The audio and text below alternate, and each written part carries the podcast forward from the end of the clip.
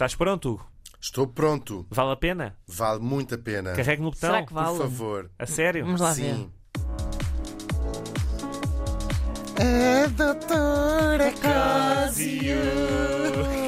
Só gostaria de falar com a doutora Cosio. Não desligue. Oh.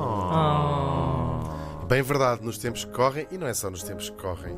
What the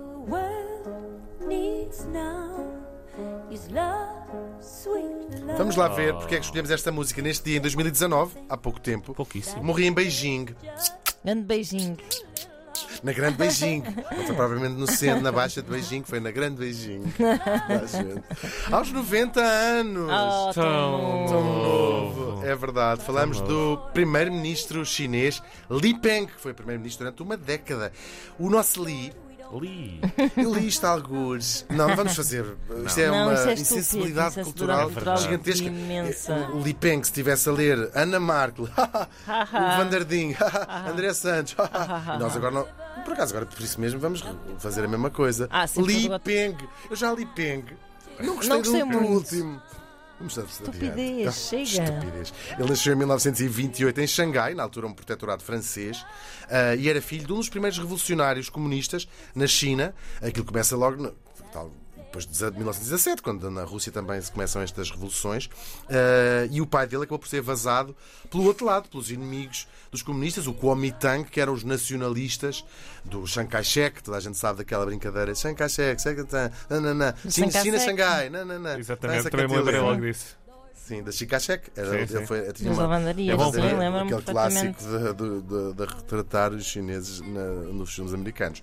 Bom, depois o, o Mao acaba por subir ao poder, estamos em 1949, e os, os líderes do Kuomintang, desses nacionalistas, vão se refugiar na, na Taiwan, em Taiwan e até hoje são, eles é que reclamam somos a China, somos o governo em exílio há 70 anos. Portanto, é esta, este, explicaram também um bocadinho a história de Taiwan. O nosso morto, o que é que lhe aconteceu? Ele foi estudar engenharia na União Soviética, na URSS, não dizia URSS? O muito RSS. tempo. O, o, o RSS, o RE, o, o RSS, e por lá ficou bastante tempo ah, como engenheiro de pon- pontes e calçadas. É uma École Supérieure de Pont et Chaussée. É uma coisa em Paris, onde se tirava. Eu acho que existe no século XIX, onde se tirava engenharia. e é o meu nome favorito tão bom. de. Sim, pontes e calçadas. Havia engenharia de pontes e calçadas.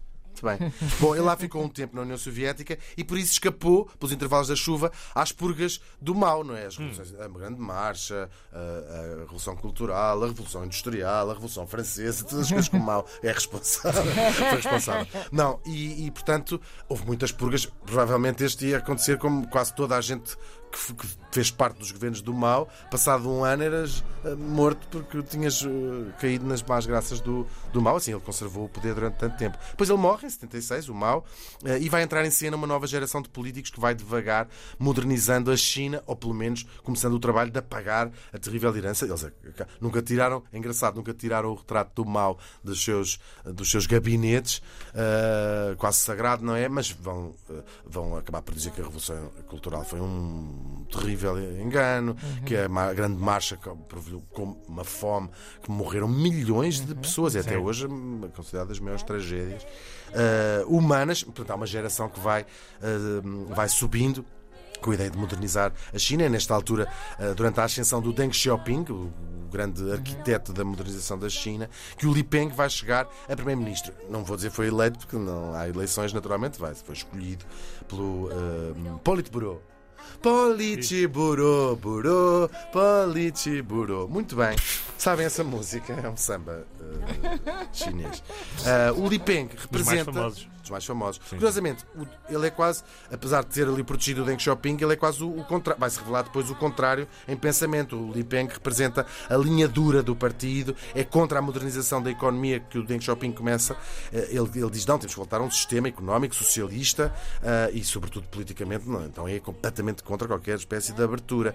Só que a China vivia, sobretudo depois da morte do Mao, já, já tinha passado bastante tempo, já estamos ali nos anos 80, ah, uma aparente abertura política e algumas pessoas, sobretudo as mais novas, pensaram: é agora que vamos. para Agora que a China começa a, a- este milagre económico, então vamos aproveitar para pedir também mudanças políticas e os os- as pessoas mais novas têm sempre estes sonhos, não é? De vamos fazer, eh, vamos eh, abrir aqui uma, uma abertura que, que possamos todos participar no processo político. É o pelo na venta.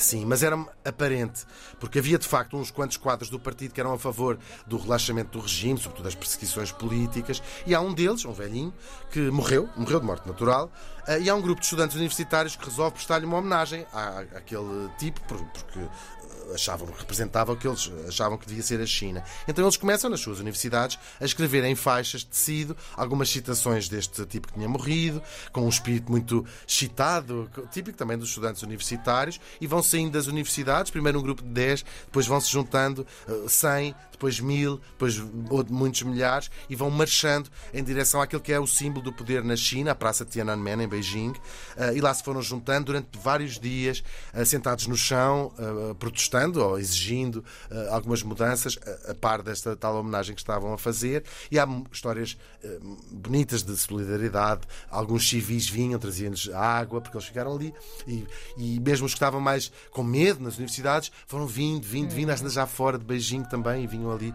sentados no chão a protestar. O Li Peng, que era o primeiro-ministro, há muito pouco tempo, ele estava há um ano no poder, hum, percebeu a gravidade daquilo e disse que tem que se fazer alguma coisa. E não se pode ceder aos estudantes universitários. Ele vai acabar por declarar a lei marcial e vai mandar que a, a- a polícia eh, ataque os estudantes, primeiro que disperse os estudantes, só que eles resistiram, são estudantes, é próprio de a sua resistência, não se levantavam do chão, começaram por ser tirados à força, depois começaram por eh, levar pancada e o que se seguiu é o massacre que nós todos conhecemos, não é?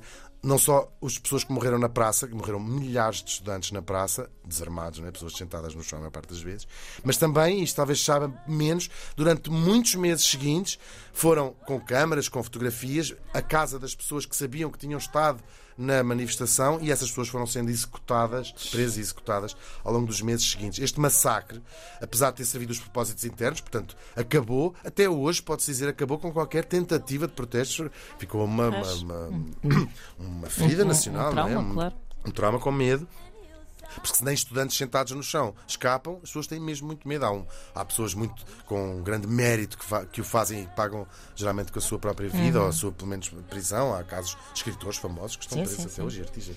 Bom, só que internacionalmente isto foi o maior desastre diplomático da China até hoje. Só que para o Li Peng foi um golpe de sorte. Porquê? Porque lhe permitiu, ele estava há um ano como Primeiro-Ministro, permitiu-lhe manter-se durante mais nove anos, até 1998. Porquê? Porque afastá-lo partido decidir afastá-lo, era admitir que matar milhares de estudantes desarmados tinha sido um erro. Claro. E assim, na- assim Não, olha, não. um erro. Quer Então, dizer, um erro. isso, um isso é um bocado relativo. Olha agora. Exatamente. Hoje, este massacre, o massacre de Tiananmen, continua a ser um tabu enorme na China. As gerações mais novas, que já nasceram depois do massacre, isso foi em 89, Uhum. hum, sabem a história. Ou pelos pais que tenham- sejam informados politicamente e que lhes contam com algum medo a, a história, ah, ou não Pois, sabem de pois, todo, claro. porque ou os pais porque também há muita gente que, que acreditou na propaganda e acha que aquilo eram uns, uns bandalhos que estavam ali.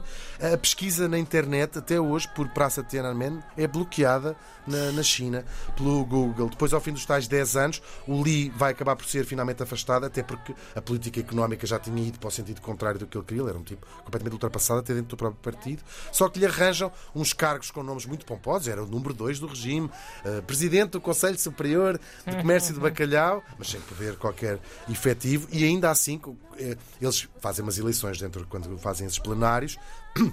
Ele era o candidato único e eh, ganhou com menos de 90%. Sendo o candidato único é pouco, não é? Sim. Significa que tens ali alguma resistência mesmo para um cargo só honorário. Ele lá se vai eh, passando o tempo para além de ir lá de vez em quando ao Parlamento, ao parlamento dizer "Eh, eu acho isto bem. Parece ah, isto muito bem. não. Ele vai ver também, vai visitar as obras do seu maior orgulho enquanto eh, Primeiro-Ministro, que foi a polémica construção da barragem de Three Gorges, a maior barragem do mundo, muito envolta em polémica. E, aliás, ele apetuou, ele e a sua família, uma fortuna gigantesca com monopólio na, na- na área das energias, que depois lhe foi sacada.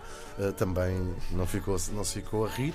Eh, tipo velhos nas obras, ia lá Exato. ver. Eu punha aí Mãos mais atrás um das costas. devia estar assim caldos Claro. os tipos estavam a construir. E lá se vai esfumando da vida pública até morrer já muito velhinho. Depois, com o crescimento económico da China, em 2010 tornou-se a segunda maior economia mundial e por estar inevitavelmente do lado errado, o Li Peng está condenado, acho eu, a passar uma nota de rodapé nos livros de história, né? uma lista de com primeiros ministros, lá vai aparecendo o, o Li Peng, não é? Por outro lado, isto devora-nos um pouco a esperança na humanidade. Há um outro homem, de quem nunca saberemos o nome, e que continua a ser o símbolo da resistência contra a opressão e a brutalidade. Um tipo que, sem largar os dois sacos de compras do supermercado que tinha na mão, se pôs no dia 5 de junho de 1989, há mais de 30 anos, portanto, à frente de um tanque na praça principal de Beijing. O Li Peng morreu faz hoje 3 anos. Lord, we don't need another mountain. There are mountains and hillsides enough to climb. Vamos